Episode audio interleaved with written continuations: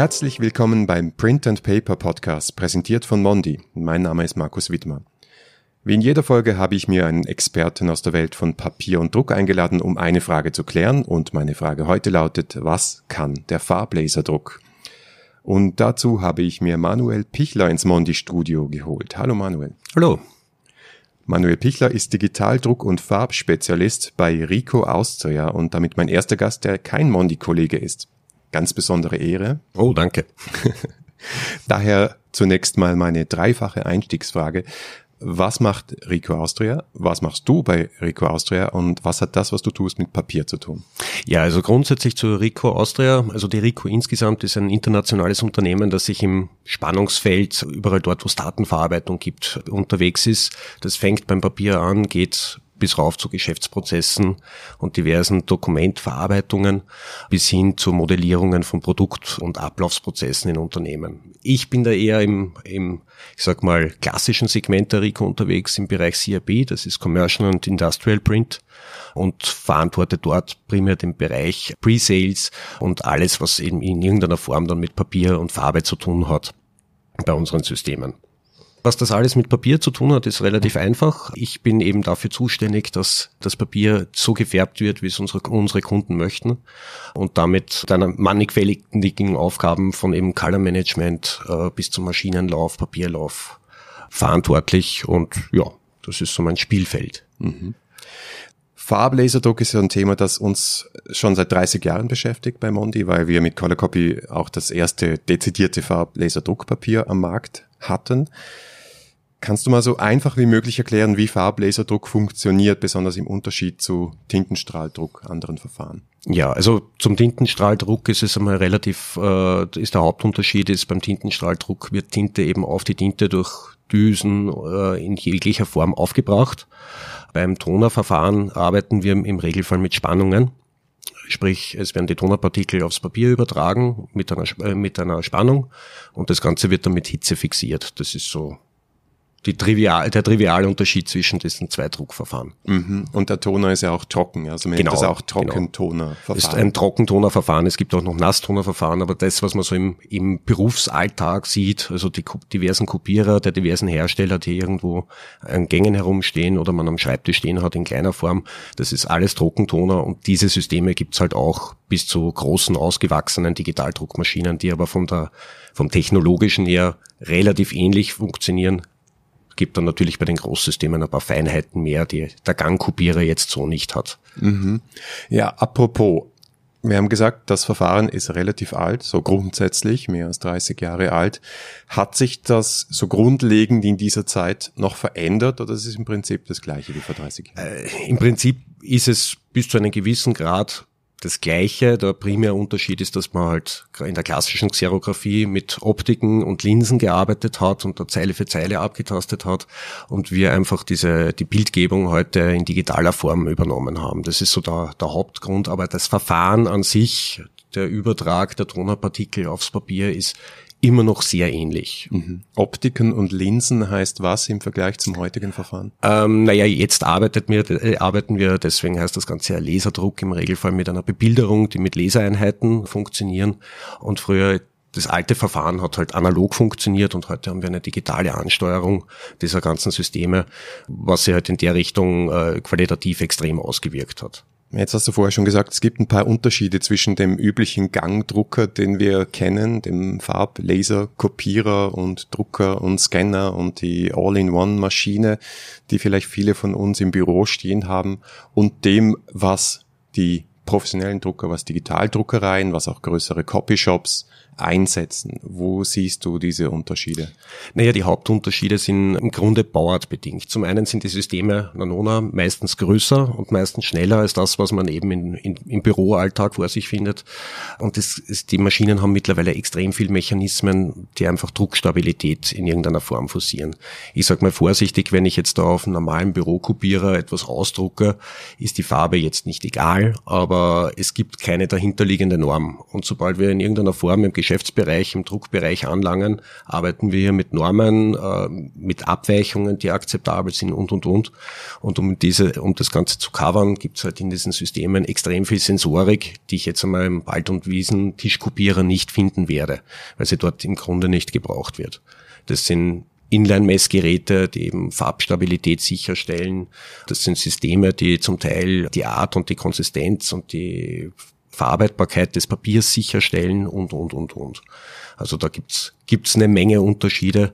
Ich sag mal so, es gibt von uns im, im, im Office-Bereich, wenn ich jetzt die Rico hernehme, es gibt eine 65 Seiten Maschine, die hat um jetzt nur mal einen plakativen Vergleich herzunehmen, äh, so um die 200 Kilo und im Production Printing Bereich haben die Maschinen dann in etwa so um die 6, 7, 800 Kilo und der Unterschied ist jetzt nicht nur, dass die einen schweren Rahmen haben, sondern einfach, dass das technologisch alles ein bisschen herausfordernder ist und genauer und feiner gebaut wird. Mhm. Also da geht es sehr stark um die Konsistenz der Qualität. Genau. In der Maschine, vor allem in der Farbgebung. Ja, ja, ja. ja. Mhm. Das ist so die größte Herausforderung. ja, da reden wir, glaube ich, gleich noch mehr darüber. Ich habe aber generell das Gefühl, also auch innerhalb von diesem Sektor professionellen Digitaldruck hat es in den letzten paar Jahren einen Qualitätssprung gegeben. Kannst du das auch nachvollziehen? Ja, definitiv. Also gerade wenn man jetzt vergleicht, was ist so in die letzten fünf Jahre sind fast ein bisschen zu wenig. Ich würde es eher so in Richtung acht Jahre fast schon mhm. schieben, wo wirklich der große Qualitätssprung ist. Hat man einfach so in, in so Sachen, wo, wo man früher gesagt hat, Vollflächen in Grün, also alles, was Mischfarben sind, die ich nicht primär aus CMYK herstellen kann, sondern wirklich mehrere Farben zusammenmischen muss, die waren eigentlich immer extrem problematisch auf Digitaldruckmaschinen. Es ist jetzt nicht so, dass ich sagen kann, heute ist alles gelöst und heute ist alles toll, aber gerade in, in diesen Bereichen hat, hat sich sehr viel getan und es sind einfach auch die Auflösungen so hochgegangen, dass man heute auch im Trockentonerverfahren Fotos drucken kann, was vor acht Jahren ja, man hat sie drucken können, um sie der Oma zu zeigen, die halt jetzt eh schon fast blind war und farblich nicht mehr große Unterschiede gemerkt hat, ob die Gesichter jetzt gelb oder rötlich waren. Aber so, dass, dass wir jemand, der auch wirklich etwas mit Fotografie zu tun hat, als Ausdruck akzeptiert, das haben wir erst seit wenigen Jahren und da hat sich einfach wahnsinnig viel getan. Gibt es da eine entscheidende Technologie, die erfunden wurde oder was gab es da irgendwie den Knackpunkt? Also du hast gesagt vor acht Jahren, was war da der Knackpunkt? Nein, da war eigentlich eher so die, die ersten Generationen aller Hersteller, die rausgekommen sind. Es hat natürlich vorher auch schon sehr gute Drucksysteme gegeben, ja. einzeln, aber es ist halt in den ich sage mal, im Mittelsegment angekommen. Also gerade zu einer, ich würde jetzt nicht eine einzelne Technologie herauspicken, sondern es ist einfach dieses Zusammenspiel. Wir haben vor einigen Jahren Manche kennen das vielleicht noch, früher hat man bei den, bei den Tonermaschinen immer so dieses wunderbare Silikonöl einfüllen müssen, das man für die Entwicklung gebraucht hat. Man hat mittlerweile die Toner zum größten Teil auf Wachspolymer umgestellt. Sprich, es hat sich da einfach auch der Toner an sich geändert, ist feiner geworden. Eben die Sensorik ist höher entwickelt, auch die Rechenkapazitäten, die man braucht, um inline in der Maschine etwas messen und gleich beim nächsten Bogen zu korrigieren. Diese Technologien und diese, diese, die Rechenkapazitäten sind eben erst seit ein paar Jahren wirklich, wirklich vorhanden ich würde jetzt nicht ein einzelnes, ein einzelnes Teil aus einer Maschine rauspicken und sagen, das war jetzt, ist jetzt dafür zuständig, dass es so und so viel besser geworden ist, sondern das war eigentlich ein kontinuierlicher Prozess, mhm. der die Systeme dorthin gebracht hat, wo sie heute sind, weil de facto heute gibt's von keinem Hersteller am Markt jetzt irgendwie eine Maschine, wo man sagen würde, die druckt schlecht. Drucken können wir mittlerweile alle sehr gut die Diversifizierung findet eigentlich dann eher an den zusätzlichen Möglichkeiten der Maschinen statt. Mhm. Ja, das sind wir gleich beim nächsten Punkt, weil du hast schon gesagt, es geht sehr stark um diese Farbtreue. Und ich kann mich noch erinnern, vor vielen Jahren, wo ich auch schon im Druckbereich gearbeitet habe, dann hat man einfach, wie du es auch gesagt hast, bei gewissen Dingen gesagt, das kannst du nicht im Digitaldruck machen, das kannst du vergessen. Der Hautton wird nicht schön, die Fläche wird nicht schön, auch so Dinge wie ähm, Sonderfarben, wie ganz, ganz schwierig, kann man nicht äh, vernünftig darstellen. Aber da ist ja auch wahnsinnig viel passiert. Also mittlerweile ist im Digitaldruck so viel möglich, was im Offsetdruck bisher nur im Offsetdruck möglich war. Richtig? Ja, da hat sich, da hat sich auch einiges verschoben. Also es ist auch heute noch so, muss man sagen, ich erlebe das ja im Zusammenspiel mit unseren Kunden häufig, dass so ich sag mal, die gestandenen Druckmittelverkäufer heute auch immer noch so ein bisschen, wenn sie zum Kunden sagen, na, darf ich das auch digital drucken, damit implizieren, mhm. dass die Technik ja eigentlich äh, ein Rückschritt wäre zum Offset. Und das ist heute nicht mehr der Fall. Also wir haben eben aufgrund der gestiegenen Auflösungen sonstiges können wir da schon ganz gut mit. Was natürlich der Fall ist bei Massenauflagen, äh, bleibe ich im Offset. Interessant ja. wird unsere Technologie eigentlich hauptsächlich im Bereich, wenn es um Personalisierungen oder kleine Auflagen gibt. Und das war halt vor ein paar Jahren so, dass man da relativ eingeschränkt war von der Medienvielfalt. Das war eigentlich einer der Hauptgründe, warum man, warum diese Entschuldigung immer gekommen ist. Darf es auch Digitaldruck sein, weil man eben nur primär auf dezidiert digitaldrucktauglichen Medien gedruckt hat und auch da dann gute Qualität rausbekommen hat. Mittlerweile können wir so ziemlich alles verarbeiten. Sprich, ich bin auch als Agentur nicht mehr eingeschränkt, wenn jetzt da mein Druckanbieter sagt, ja, ich mache dir das, aber ich mache dir das im Digitaldruck, dass ich sage, ja, ich habe aber dann nur eine drei, vier verschiedene Medien, die ich verwenden kann, sondern es geht mittlerweile von eben den klassischen gestrichenen Medien bis zu strukturierten Medien, so ziemlich alles durch die Maschinen durch und kommt hinten auch wieder gut raus. Das ist eigentlich, das ist ja dann das Wesentliche an der Sache. Ja, ja, ja, ja. genau.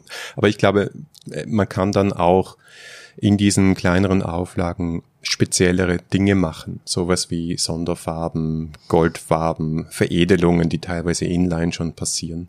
Genau, also es gibt mittlerweile genügend, äh, genügend Maschinen mit Schmuckfarben am Markt. Also die Rico selber arbeitet aktuell mit vier Schmuckfarben. Die Weiß Clear, also fünf Schmuckfarben sind es eigentlich, ich habe eine vergessen. Weißen Klartoner ist mittlerweile möglich bei uns. Wir haben Neonfarben, wir haben fluoreszierende Farben für Sicherheitsdruck. Und das waren eben Sachen, die haben wir klassisch früher im Offset machen müssen. Schlicht und ergreifend, weil man das im 4C-Tonerverfahren nicht darstellen hat können. Und es ist auch so, wenn wenn ich mir andere Hersteller anschaue, es gibt Hersteller, die mit Gold arbeiten, es gibt Hersteller, die mit Silber arbeiten. Da hat sich eben von der Bandbreite schon sehr, sehr viel getan. Und auch was Veredelungen betrifft, wir haben Kaltfolien, äh, mittlerweile, äh, mit denen man sehr schön Silber und Gold auch auf einer reinen CMYK-Maschine, indem man vorher eben eine Folie, eine Silberfolie beispielsweise auf dem Medium aufbringt und dann noch einmal vierfärbig drüber druckt. Also da kann man mittlerweile so ziemlich alles machen. Da ist die Grenze meistens das Monetäre, was dann der Kunde bereit ist zu zahlen. Weil ich kenne Medien, da kostet der Bogen vier Euro Silberpapier. Da muss man auch den Kunden finden. Das ist dann, solche Sachen enden dann ganz gerne als Proof of Concept bei mhm. den Herstellern und gehen nicht in den Markt raus. Aber eben was die Vielfalt betrifft, sind wir heute in etwa dort, wo der Offset ist. Da bewegt sich einiges und die Frage ist auch, was sich am Markt bewegt. Ich habe da äh, vor einigen Podcasts mit dem Wolfgang Koponik zum Thema Highspeed Inkjet darüber gesprochen, das auch ein interessantes Verfahren ist äh, in diesem Digitaldruckbereich. Offset ist immer noch stark und wird natürlich auch zumindest in den Verfahren stark digitalisiert. Also da entwickelt sich auch sehr, sehr viel. Die Frage war damals, und ich würde die Frage dir gern auch nochmal weitergeben, wie siehst du die Entwicklung am Markt mit diesen vielen verschiedenen Verfahren? Konkurrenzieren sich die? Werden sich die, werden sich einzelne durchsetzen und andere verschwinden? Jetzt in diesem Digitaldruckmarkt? Oder hat jeder seine Nische und die, ja, es wird sich so und so verteilen? Also ich denke, dass wir in den nächsten ja, um mal ein bisschen in die Zukunft zu schauen, in den nächsten fünf Jahren schon eine Bewegung sehen werden, dass viel Volumen, das wir heute auf Tonermaschinen haben, im Bereich Inkjet geht, hat schlicht und ergreifend den Grund, dass der Inkjet günstiger ist, was das reine Drucken betrifft. Umgekehrt, und ich habe mir den Podcast, witzigerweise, das war so ziemlich der einzige, den ich mir in der Vorbereitung, wo ich die Zeit hatte, mir angehört und einem Attest kann ich nicht ganz folgen vom Kollegen, dass der Inkjet das Allheilmittel ist, äh, also so hat er es nicht formuliert, aber äh, so stark, jetzt schon so stark ist. Es ist, der Inkjet hat seine Stärken, gerade was Massendruck betrifft, ist mhm. qualitativ in den letzten fünf Jahren extrem viel besser geworden. Also wenn ich mir Druckmuster anschaue, die man vor fünf Jahren in die Hand bekommen hat und das, was man heute in die Hand bekommt, ist es mitunter wirklich schwierig zu erkennen, dass es ein Inkjet ist. Ich denke, dass die Druck, dass es weiterhin Verfahren äh, oder Medien geben wird, die man eher im Drohnerverfahren abwickelt. Also äh, gerade der Inkjet hat man beim Inkjet-Verfahren hat man immer das Problem der Trocknung der, äh, der Tinte am Medium, ohne dass der Punkt zerfließt. Das ist ja meistens das größte Problem. Und da wird es Kunststoffe geben, die kann ich eben eventuell nur in einem zum Teil Nasstonerverfahren, zum Teil Trockentonerverfahren besser verarbeiten. Also ich würde jetzt einmal nicht sagen, der Toner wird komplett aussterben, aber wir werden schon eine Bewegung Richtung Inkjet sehen, gerade was im Volumenbereich betrifft. Ob wir jetzt dann Inkjet Stockwerkskopierer in den nächsten fünf Jahren haben werden, das glaube ich nicht, wenn wir da technologisch einfach noch nicht so weit sind. Mhm. Im Endeffekt äh, wird jede, jede Drucktechnologie ihre Nische bis zu einem gewissen Grad behalten. Also genauso wie der Tod des Offset ja im Grunde schon seit 20 Jahren vorhergesagt wird und de facto die Volumina sehr wohl zurückgehen. Das kann man ja nicht ab, äh, abstreiten, aber es wird einzelne, einzelne Druckwerke geben, wo es keinen Sinn macht, digital zu drucken, weil wenn ich 100.000 Mal nur dasselbe drucke, ja, dann kann ich eine klassische Offset-Platte nehmen. Da ja. gibt es keinen Grund, ein digitales Verfahren einzusetzen. Ja, ich meine, digital wächst schon, aber in absoluten Zahlen mhm. ist Offset immer noch so dominant, dass man sagen muss, okay, die Revolution wird schon noch ein bisschen ausbleiben, oder? Ja, definitiv, definitiv. Also ich komme ja aus einem Rollen-Offset-Druck, der ja in den letzten 15 Jahren ganz massiv zurückgegangen ist.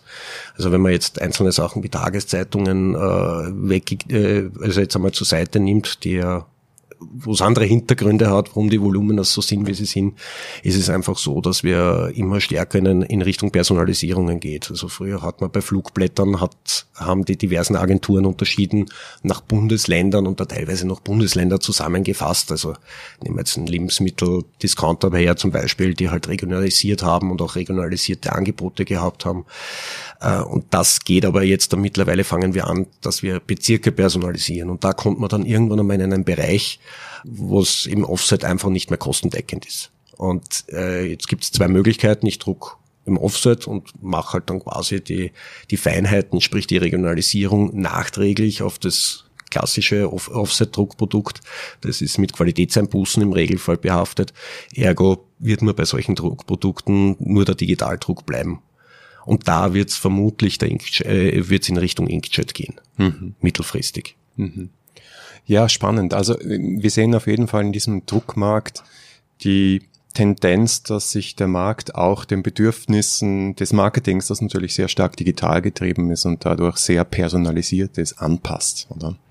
Also irgendwie vollzieht sich da wahrscheinlich im Markt dann einfach die, die Tendenz, die wir im, ja, in der Kommunikation sehen, in der Technik nach. Ja, es wird halt alles wesentlich schneller, die Produktdurchlaufzeiten werden kürzer und einfach auch die, die Art der Kommunikation wird eine andere. Und was man, was man in der Richtung auch nicht außer Acht lassen darf, ist, dass einfach der Digitaldruck im Vergleich zum Offsetdruck einfach auch ein paar Fertigungsmöglichkeiten hat, die ich im Offsetdruck so oder nur mit sehr, sehr hohen äh, Fehldrucken abdecken kann. Also so der Klassiker wäre jetzt zum Beispiel einmal Weißdruck auf schwarzem Papier. Wenn man Offset-Drucker fragt, stellen sich dann meistens irgendwie die Nackenhaare auf, weil der weiß, da muss er mit demselben Blatt Papier zweimal mindestens durch die Maschine durch. Das sind Sachen, die können wir im Digitaldruck heute schon wesentlich besser abarbeiten. Vor allem haben wir einen großen Vorteil, dass wir das teilweise eben auch in einem, durch, einem Druckdurchgang machen können, sprich weiß unterdrucken, vierfärbig drüber drucken können.